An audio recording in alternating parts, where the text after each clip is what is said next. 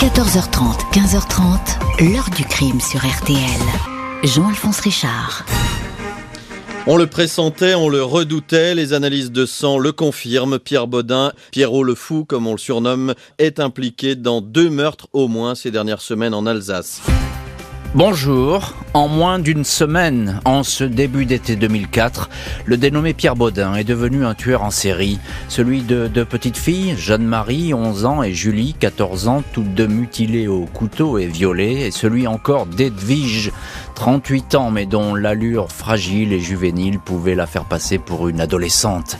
Cette année-là se dessine ainsi, à quelques kilomètres de distance, dans la campagne alsacienne, le profil d'un prédateur qu'on va surnommé Pierrot le Fou.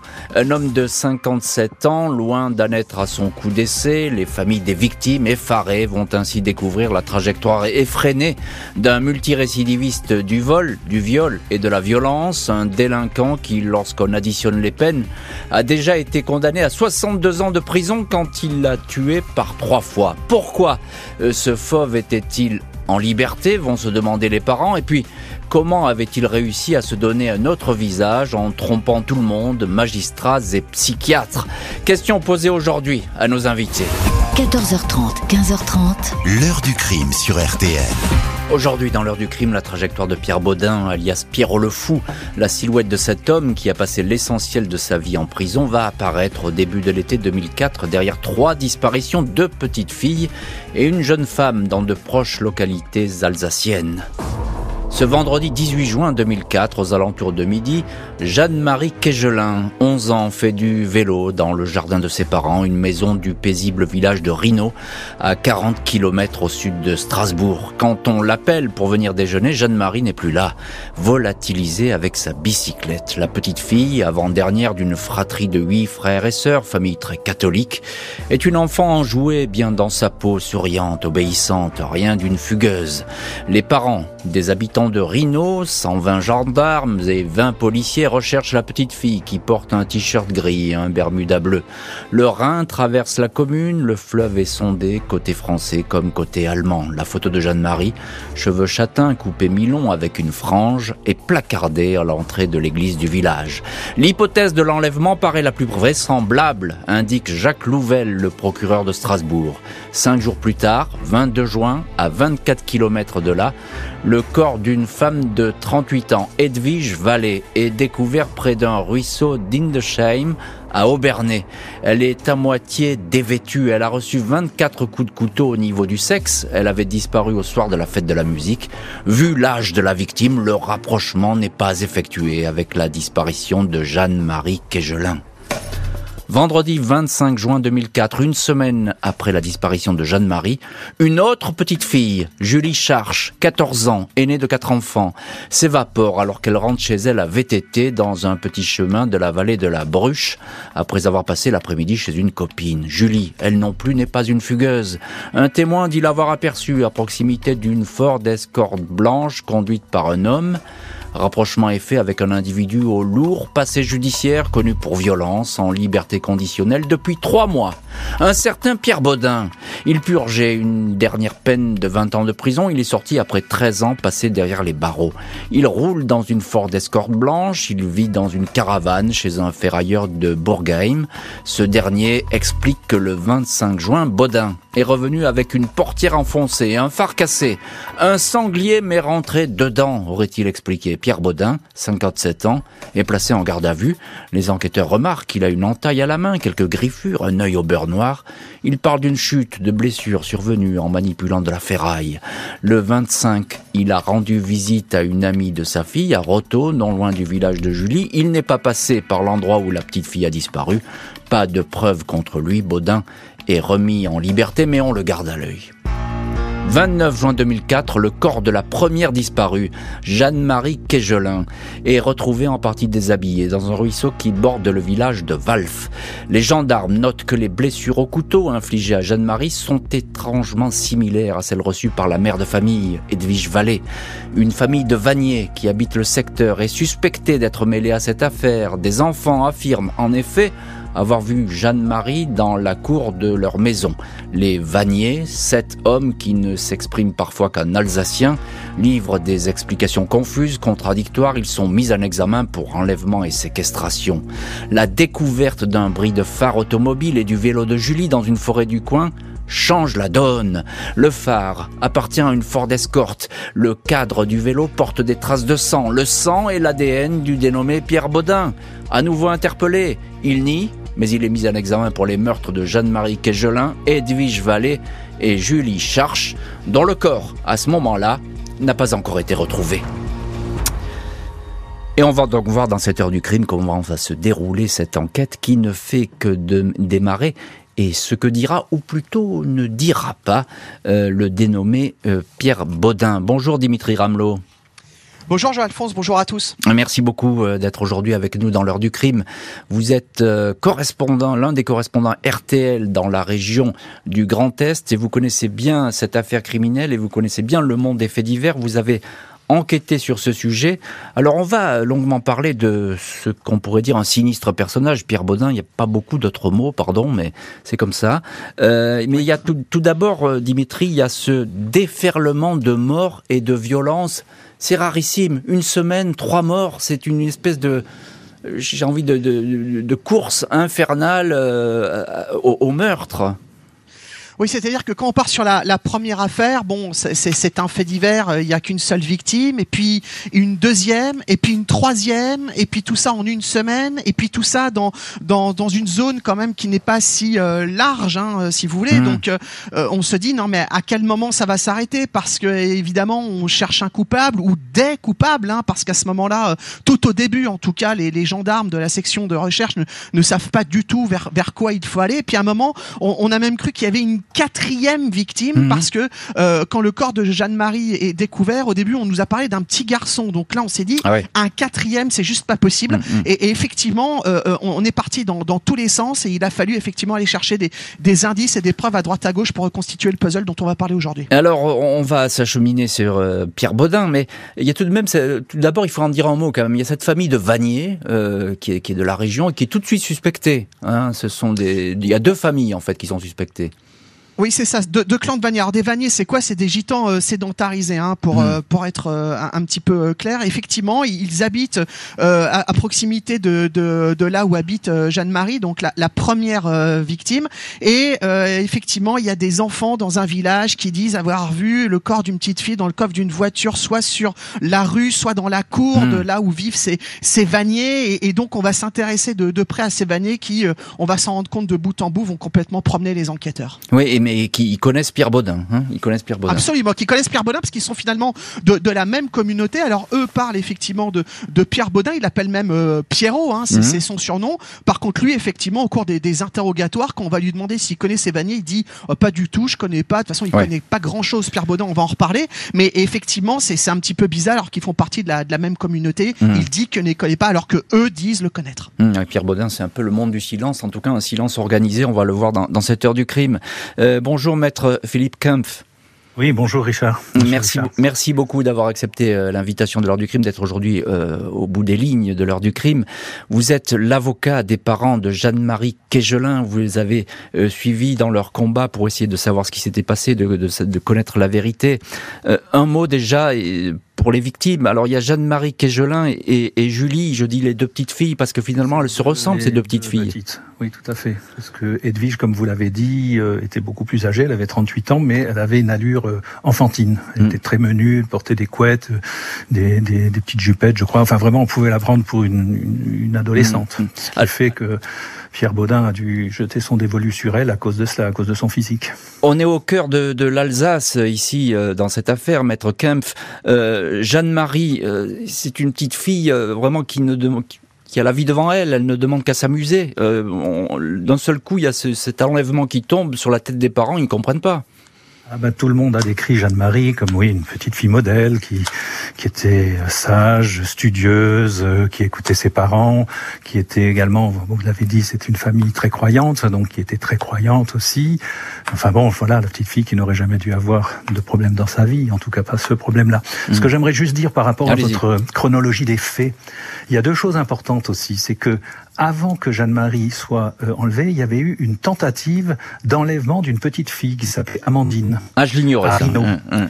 Et déjà à cette époque-là, on avait décrit une voiture blanche. Ah oui, d'accord. Autre point euh, au niveau factuel, c'est que des gens de Rhino ont tout de suite dit on a vu quelqu'un d'inquiétant. Alors vous savez, à ce moment-là, personne ne décrit exactement la personne, mais enfin on décrivait quand même toujours la voiture blanche pas toujours une Ford, mais une voiture blanche. Et surtout, je me souviens d'une dame qui avait bien dit, le, le, le monsieur qui était dedans l'a fixé et elle a eu peur rien qu'en le regardant. C'est-à-dire ah, qu'elle a dit il avait un regard terrible. Ah, Donc ça c'est le premier, la première chose qu'il faut se souvenir, c'était le 16 juin où il y a eu cette tentative d'enlèvement mhm. de cette petite fille aussi. Malheureusement le 18 ça a été euh, Jeanne-Marie. Oui. Et alors il y a également eu une autre tentative d'enlèvement sur un petit garçon. Vous avez parlé d'un petit garçon, mais il faut se, souvenir que le 24 juin, donc avant que Julie ne soit enlevée et tuée, c'était un petit garçon qui a été euh, enlevé. C'est-à-dire que là aussi une personne sortant mhm. d'une Ford blanche a tenté d'enlever euh, Anthony euh, en, le menaçant d'un coup d'un pardon d'un tournevis je crois. Et ce petit a hurlé etc et un peu comme Amandine bon heureusement pour lui il n'a pas été enlevé. Et là aussi les gens ont décrit quelqu'un en Ford blanche. D'accord ça fait beaucoup effectivement de Ford blanche dans le paysage. Euh, maître Dominique Bergman bonjour Bonjour. Avocat de Pierre Baudin, enfin le dernier avocat de, Pierre Baudin. Euh, juste un mot, maître Bergman, parce qu'on va beaucoup parler de Pierre Baudin, mais là, à cette époque, il nie les faits, il est mis en examen. Euh, qui, est-il à cette époque, Pierre Baudin? C'est un multirécidiviste, c'est ça? Alors effectivement, euh, tout d'abord, je n'étais pas l'avocat de, de Monsieur Baudin tout à, fait. à l'époque des, deux procès en cour d'assises, hein, à Strasbourg, tout d'abord en première instance, et ensuite euh, à Colmar pour euh, l'instance d'appel. Euh, donc j'ai évidemment suivi à l'époque le, le procès hmm. de Monsieur Baudin et je connaissais évidemment son son parcours, son casier judiciaire déjà. Hmm, hmm. Et comme vous l'avez indiqué, je, je suis l'avocat actuel de Monsieur Pierre Baudin puisque je me suis occupé d'un recours en révision et euh, nous sommes maintenant sur un dossier que nous avons présenté à la Cour européenne des droits de l'homme à Strasbourg. Comme pour Jeanne-Marie, le corps de Julie Charche va être euh, découvert à moitié immergé dans un ruisseau, comme l'autre petite fille Julie a été violée et tuée à coups de couteau. Le dernier corps découvert, celui de la petite Julie Charche, a été martyrisé comme celui des deux autres victimes. C'est un viticulteur du village de Notalten qui a découvert Julie le 3 juillet 2004 dans un ruisseau dissimulé sous une plaque métallique. Un enquêteur indique que le tueur a agi avec une férocité à caractère sadique. Des coups de couteau ont été portés dans la région génitale, le même mode opératoire que pour Jeanne-Marie Quégelin et Edwige Vallée. Pierre Baudin ne reconnaît aucun des crimes. Il continue à dire qu'il n'a rien à voir dans tout ça. Les Vaniers, également mis en examen, soupçonnés de connaître Baudin, ne disent pas un mot sur lui. Lors de l'instruction, Pierre Baudin semble avoir réponse à tout quand on lui fait remarquer que le 22 juin 2004, à 5h29 du matin, son téléphone a borné non loin du secteur où a été retrouvé Edwige Vallée. Le suspect raconte qu'il était ici pour ramasser de l'herbe pour les lapins. Il ne se rappelle pas toutefois le chemin exact qu'il a pris. Un jour, le juge d'instruction lui fait remarquer qu'il a toujours dans ses poches deux couteaux qu'il aurait utilisés pour commettre les crimes. On lui fait alors dépecer un lapin. Les incisions, selon les experts, sont identiques à celles retrouvées sur les victimes.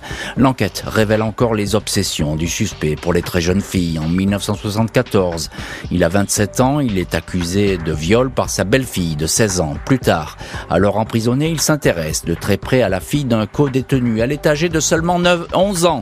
Il la rencontre au parloir, lui écrit des lettres où il lui raconte ses fantasmes de virginité. Il envoie le même type de courrier à l'une de ses ses filles, il lui demande de rester pucelle et de se méfier des violeurs. Tout au long de sa vie de délinquant, Pierre Baudin a été considéré comme un homme délirant, candidat aux asiles psychiatriques. En 1976, le psy qui l'examine le trouve végétatif, figé, mutique. Son état de santé est incompatible avec la détention, indique un rapport. Baudin obtient alors une carte de handicapé à 80% et se déplace en fauteuil roulant. Il sort de prison et là tout de suite, son état de santé s'améliore. À nouveau arrêté en 89, il retrouve la prison, retombe en léthargie, ne parle plus. Tous les experts psy, moi y compris, étaient unanimes pour dire que Baudin était fou, reconnaît le docteur Henri Brunner qui ajoute le tableau clinique était trop spectaculaire, on aurait dû faire attention. En 1992, Baudin se lève de sa chaise roulante et s'échappe par un vasistas. En cavale, il agresse une femme, en viole une autre, tire sur deux policiers. Baudin nous a roulé dans la farine, il a simulé une maladie mentale, aveu lucide de l'un de ses premiers psys, le docteur Michel Patrice. Et c'est un aveu rare, l'aveu de ce psychiatre qui reconnaît finalement une erreur de diagnostic en, quelque sorte. Maître Dominique Bergman, vous avez la, lourde tâche de, défendre aujourd'hui Pierre Baudin, qui, on va le dire, qui on va le raconter un peu plus tard, qui va entreprendre des démarches pour euh, essayer d'abréger sa, sa détention. Est-ce qu'on a sous-estimé la malice et l'art de la dissimulation de Pierre Baudin? Est-ce que Pierre Baudin est un dissimulateur? Alors tout d'abord, euh, je voudrais dire que le, le fait de, de l'appeler euh, Pierrot le Fou est à mon avis un raccourci qui n'est pas admissible. Euh, il est évident que M. Baudin n'est pas fou, ça c'est une, une évidence. Et euh, évidemment, euh, de répondre à votre question sur le point de savoir euh, si c'est un simulateur ou non, ma réponse est de vous dire qu'à mon avis, il n'est pas un simulateur. Mhm. Hein, et donc, euh, encore une fois, le, euh, la simplification n'est jamais une bonne chose. Et je sais que euh, le fait de s'entendre dire qu'il est effectivement Pierrot le Fou est quelque chose qui l'exaspère encore aujourd'hui. Mmh. Donc, selon vous, il a, parce que ça, moi je ne fais que dire ce que disent les psychiatres. Hein, vous, entendez bien, Michel Patrice qui dit Baudin nous a roulé dans la farine. Ça, vous, n'êtes pas d'accord du tout avec ce, ce jugement? Alors, vous savez, euh, par, euh, par définition, moi, les experts euh, judiciaires, d'une manière générale, et en particulier les experts en matière psychiatrique, euh, je euh, les tiens évidemment dans un, un respect professionnel hmm. et, et, je sais qu'en matière notamment de psychiatrie, euh, les diagnostics sont toujours très difficiles. Donc moi je serai le dernier à jeter la pierre, que ce soit à Monsieur le docteur Brunner hmm. ou, voilà. Euh, je crois que c'est une approche très délicate et encore aujourd'hui en 2022, les rapports d'expertise psychiatrique sont des rapports qui apportent quelque chose, mais euh, bien entendu, euh, sont des rapports qui hmm. ont toujours leurs limites. je, vous donne, je vous donne acte, maître, de ce que vous dites, parce qu'effectivement, c'est toujours très compliqué de savoir ce qu'il y a dans la tête des gens. Et bon, ben voilà, c'est pas une science très exacte. La, psychiatrie, Dimitri Ramelot, correspondant RTL dans la région du Grand Est. Alors, on n'est pas évidemment encore au procès de, de Pierre Baudin, mais déjà lors de cette enquête, lors de cette instruction, il y a quelque chose de frappant, c'est qu'il a réponse à tout, Pierre Baudin. Oui, euh, il a réponse à tout. Euh, il était en train d'aller de, de, chercher de, l'herbe. Son portable a, a, borné à cet endroit pour une très bonne raison. Euh, il ne connaît pas ses victimes. Les vanilles, il sait pas qui c'est. Donc, si vous voulez, il, ne met finalement aucune bonne volonté pour essayer d'avancer, de, faire avancer et, et peut-être quelque part de, d'avouer hmm. peut-être des choses qui lui permettraient d'être peut-être moins lourdement condamné, quand bien même ce qu'il a fait évidemment monstrueux, hein, bien entendu, euh, euh, Jean-Alphonse. Mais c'est vrai qu'il ne collabore pas du tout. Hmm. Il est sûr de lui. Il faut dire aussi que, et vous l'avez dit, Pierre Baudin a quand même un passé judiciaire Très lourd. Qui est-ce qu'il est? Il connaît parfaitement euh, la procédure judiciaire. Il sait exactement comment ça se passe et du coup, bah, il peut aussi actionner les, les leviers qu'il connaît pour essayer de voilà de, de, de, faire un petit peu languir à travers les, les questions, les constatations et les preuves qu'on lui présente. Mm. Maître Philippe Kempf, vous êtes euh, avocat des, des, parents de Jeanne-Marie Kegelin dans, dans, cette affaire, c'est-à-dire c'est une des victimes euh, de, de Pierre Baudin. Il y a quelque chose avec Baudin qui est étonnant, enfin, et même assez effrayant, c'est que finalement tout le monde a peur de lui. Tout, le monde n'ose pas en parler presque de, de, Pierre Baudin. Alors, je pense pas tout le monde. Moi, je n'ai pas peur de parler à Monsieur Baudin. Vous, évidemment. Pris à partie plusieurs fois pendant le procès, euh, mais par contre, effectivement, le, le clan, bah, c'était les remetteurs, les Furman, enfin les les, les, les, mm. eux étaient dans effectivement sous une emprise euh, psychologique de, de Monsieur Baudin, à mon avis, mm. puisque effectivement ils avaient peur lorsqu'il parlait de lui. Et je pense qu'il a exercé une, une, très grande impression sur ces gens, au point que certains ont raconté un certain nombre de choses. Bon, qu'après, On a estimé que ce n'était pas des choses exactes. Ça, c'est après, je dirais, un autre problème de savoir quelle, quelle était l'implication exacte de ces gens. Mais effectivement, Pierre Baudin impressionnait beaucoup les personnes. Mm. Mais ce que je tiens aussi à dire, c'est que inversement, vous auriez croisé, vous, Monsieur Baudin, dans la rue, vous n'auriez jamais pensé croiser ce criminel. Parce que tel qu'il apparaît, et que moi, la première fois que je l'ai vu, pour moi, c'était un petit papy alsacien bien gentil dans sa chemise à carreaux, qui est très poli, très déférent, très obséquieux et, et qui parle avec un bon petit accent alsacien. Donc jamais vous ne pourriez voir derrière ce petit personnage le monstre qu'il est. Et d'ailleurs, quand on, on regarde les, les, photos de Pierre Baudin lors de ses comparutions au procès, évidemment, on est frappé par ce décalage entre cet homme qu'on appelle Pierrot le Fou, même s'il s'en défend, euh, cette espèce de qui serait tout simplement un monstre, et puis ce visage qu'il affiche qui est totalement placide et, quasiment banal. Accusé de trois meurtres, le récidiviste crie à l'erreur judiciaire et ce malgré les indices accablants recueillis par les enquêteurs, il va être renvoyé devant une cour d'assises. 11 avril 2007, Pierre Baudin, 59 ans, silhouette courte, trapue, sanglé dans un costume trop étroit, cheveux longs légèrement grisonnants, apparaît devant la cour d'assises du Barin à Strasbourg, nullement décontenancé par ce rendez-vous, lui qui n'a cessé de fréquenter les tribunaux depuis l'adolescence.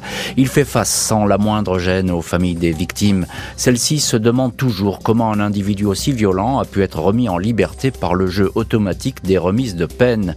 Ce que je reproche à la justice, c'est de ne pas pouvoir, ou plutôt vouloir, retenir un individu que l'on sait dangereux s'interroge Françoise Charche, la maman de Julie. Pierre Baudin prend la parole, il réfute tout, même quand on lui présente des indices accablants. Sur ses couteaux, on a retrouvé son ADN mélangé à celui des victimes. Dans sa voiture aussi. C'est peut-être quelqu'un qui m'a fait une farce, monsieur le président, dit-il d'une voix presque mielleuse. Ça fait trois ans que je suis en prison pour rien, répète-t-il en boucle. Pierre Baudin ne bronche pas quand la mère de Jeanne-Marie Quégelin vient raconter sa souffrance. Tout au contraire, il se redresse et indique sans hésiter Si j'avais fait une chose comme ça, je serais devenu fou et j'avouerai, j'aime trop les enfants, lance Pierrot le fou dans le silence glacial de la salle d'audience. Il en rajoute, depuis 34 mois, je partage votre peine. Les avocats avaient prévenu les familles qu'il n'y avait pas grand-chose à attendre de cet accusé manipulateur et enfermé dans le déni. Les Kegelin, les Charches et les proches d'Edwige Vallée sont démunis. La maman de Julie dit se trouver face à un individu dépourvu d'humanité, incapable d'avouer. La mère de Julie, Françoise Charche, lance alors Moi, je ne crois pas en Dieu, mais au diable, ma fille l'a rencontré, c'est lui.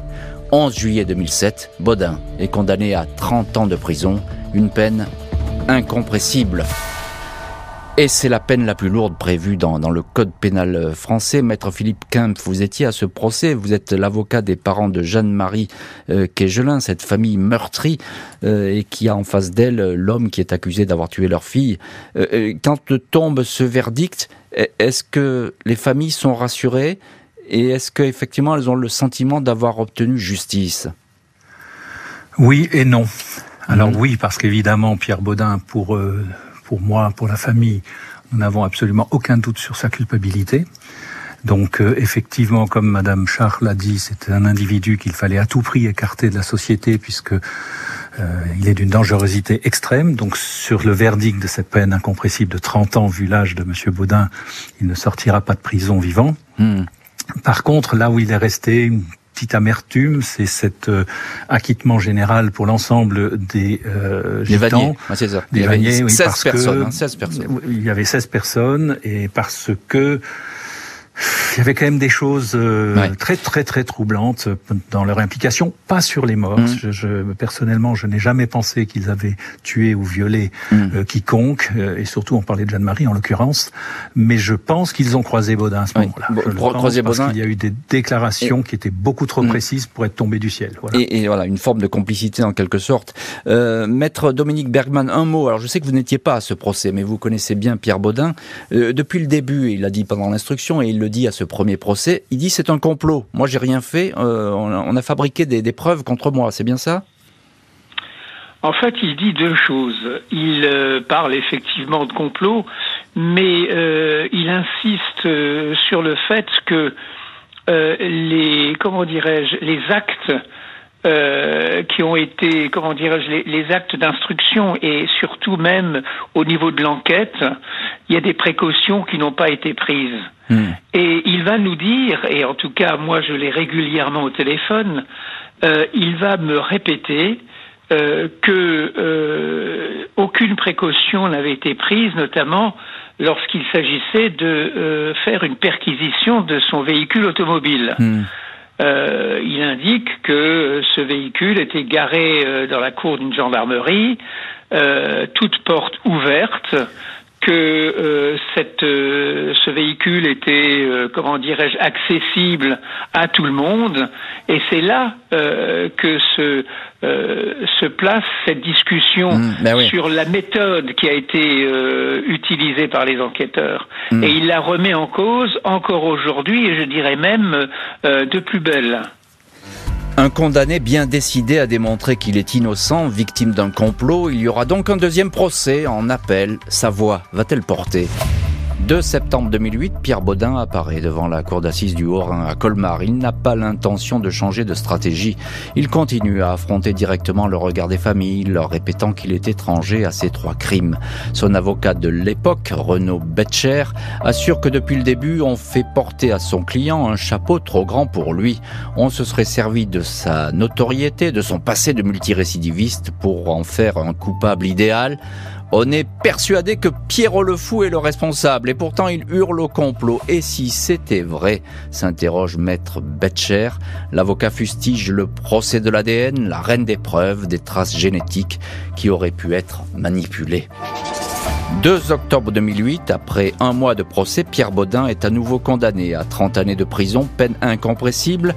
Il a écouté le verdict sans broncher, visage enfoui dans ses mains. L'avocat de la famille d'Edwige Vallée se réjouit de cette peine qui signifie, selon lui, l'élimination sociale de Pierre Baudin. Un Pierre Baudin qui va se pourvoir en cassation, pourvoi rejeté.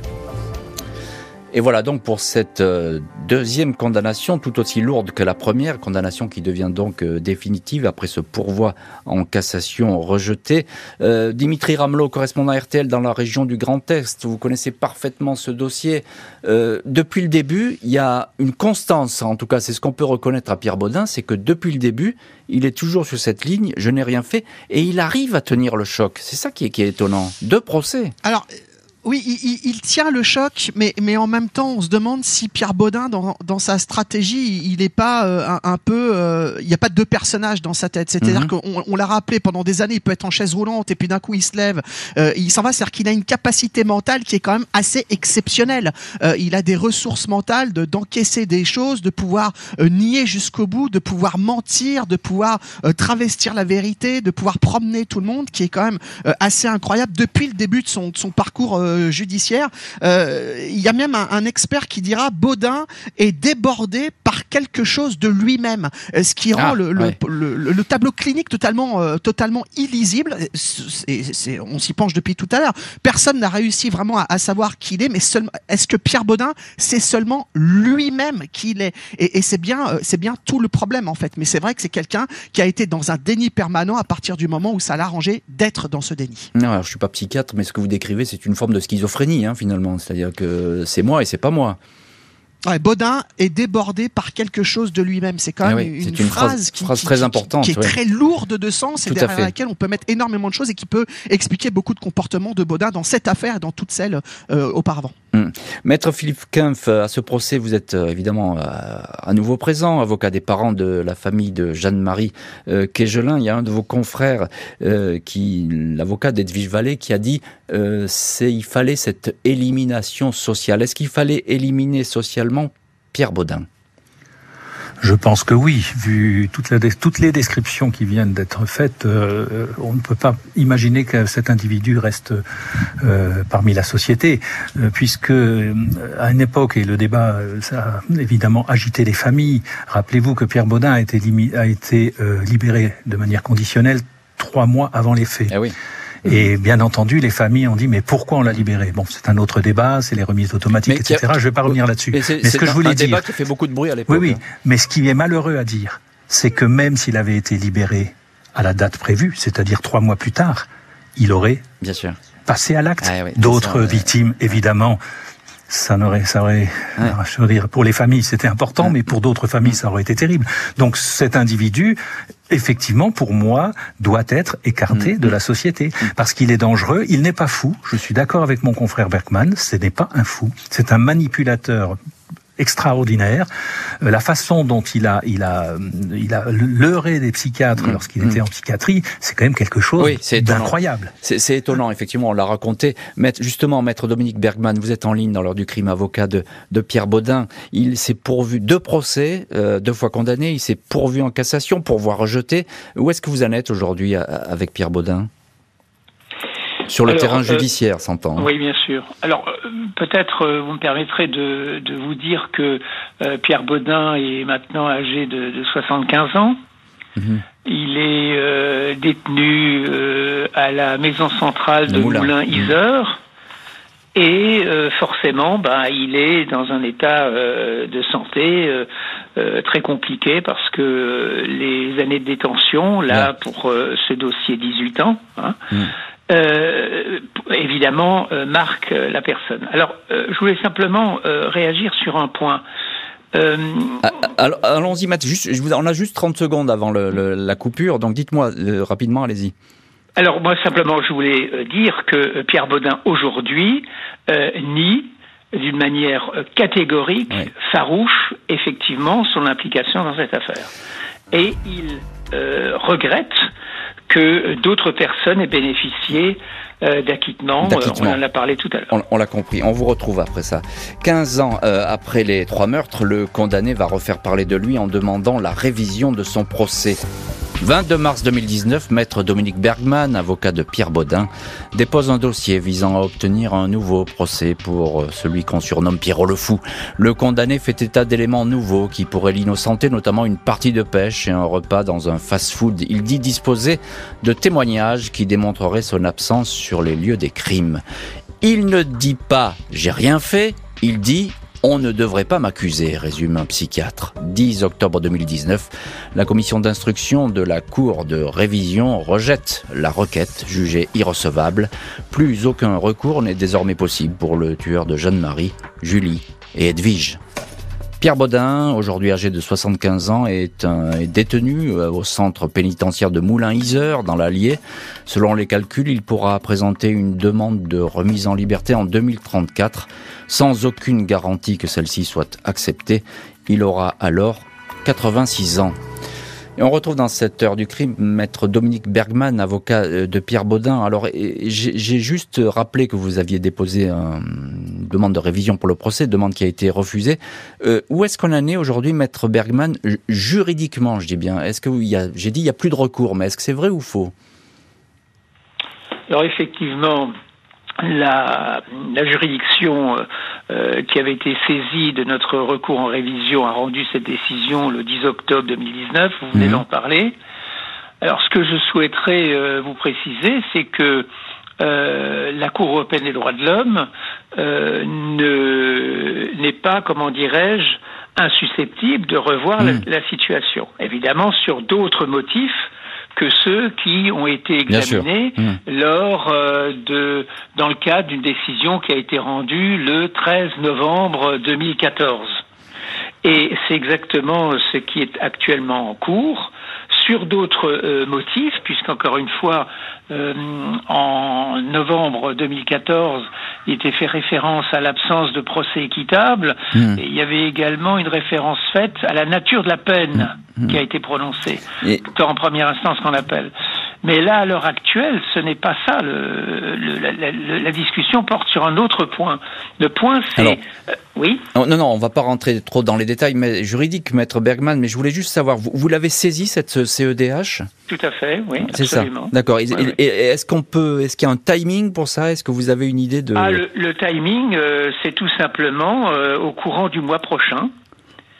Donc on, saura s'il y a pour votre client une possibilité de voir de révision, en tout cas de changement de, cap.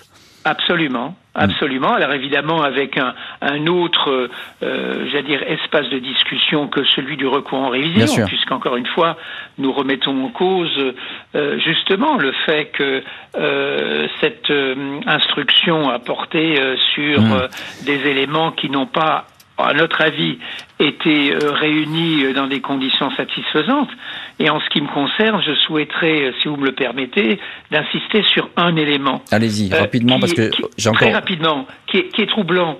Euh, il faut savoir que en, au mois de juin 2004, euh, Monsieur Pierre Baudin va faire l'objet d'une première arrestation. Mmh. Hein, D'ailleurs, c'est une garde à vue qui va euh, commencer le 26 euh, samedi, le 26 juin 2004, et il va être libéré le dimanche soir. Mmh. Et donc, pendant la période qui le sépare de son arrestation, le 30 mmh. juin 2004, euh, Monsieur Baudin, bah, tout simplement, il va à des euh, activités fait normales. Oui, et donc ça, vous allez aussi vous appuyer là-dessus pour peut-être euh, faire, faire un, recours. Dimitri Ramelot, juste un petit mot. Il y a une bascule chez, chez Pierre Baudin. À la fois, il est, c'est un braqueur, lui, c'est un délinquant, puis d'un seul coup, il bascule dans le dans le viol, dans le, le crime sexuel et puis, et puis le, oui, le meurtre. C'est ça, ça, ça, a surpris un peu, un peu tout le monde en fait, hein, parce que Pierre Baudin, son passé judiciaire, son casier judiciaire, euh, jusqu'en euh, 94, hein, même un petit peu après, c'est des braquages, c'est des euh, menus larcins, euh, voilà, mais mmh. rien de caractère sexuel. Alors à ceci près, quand même, il faut le préciser, que il y a eu une, une poursuite judiciaire pour coups et blessures contre une femme. À l'époque, l'agression sexuelle, ça n'existait pas, c'était coups ouais. et blessures volontaire. Donc ça existait. Et puis il y a ces correspondances quand même avec ces petites filles dont, dont on a parlé. Et puis ce viol aussi, dont finalement personne n'a trop mm. parlé pendant sa cavale de 92. Donc là, il y a eu quand même un examen de mm. conscience. Pourquoi ne s'est-on pas pu se pencher sur le caractère eh oui. un petit peu euh, de euh, pervers euh, sexuel de, de Pierre Baudin Ça aurait peut-être permis d'avancer un petit peu plus. Bien sûr, ça, ça, aurait permis. Mais il y a beaucoup de questions qui sont posées, qui ont été posées, mais sans réponse autour de Pierre Baudin. Le dernier mot pour vous, maître Philippe Kempf, très court, parce qu'on est vraiment au bout de l'émission. Euh, les familles, votre, les familles sont apaisées aujourd'hui, les familles des victimes, et notamment les parents de Jeanne-Marie Kegelin non, je pense pas qu'on puisse être apaisé après un drame pareil, surtout les conditions de, du décès de leur fille qui sont atroces et que je ne répéterai pas, mais elles sont atroces. Euh, donc je crois qu'on ne s'en remet pas. Merci beaucoup, maître Philippe Kempf, maître Dominique Bergman et Dimitri Ramelot d'avoir été les invités de l'heure du crime. Merci à l'équipe de l'émission, Justine Vignot, Marie Bossard à la préparation, Boris Pirédu était à la réalisation. L'heure du crime, présenté par Jean-Alphonse Richard sur RTL.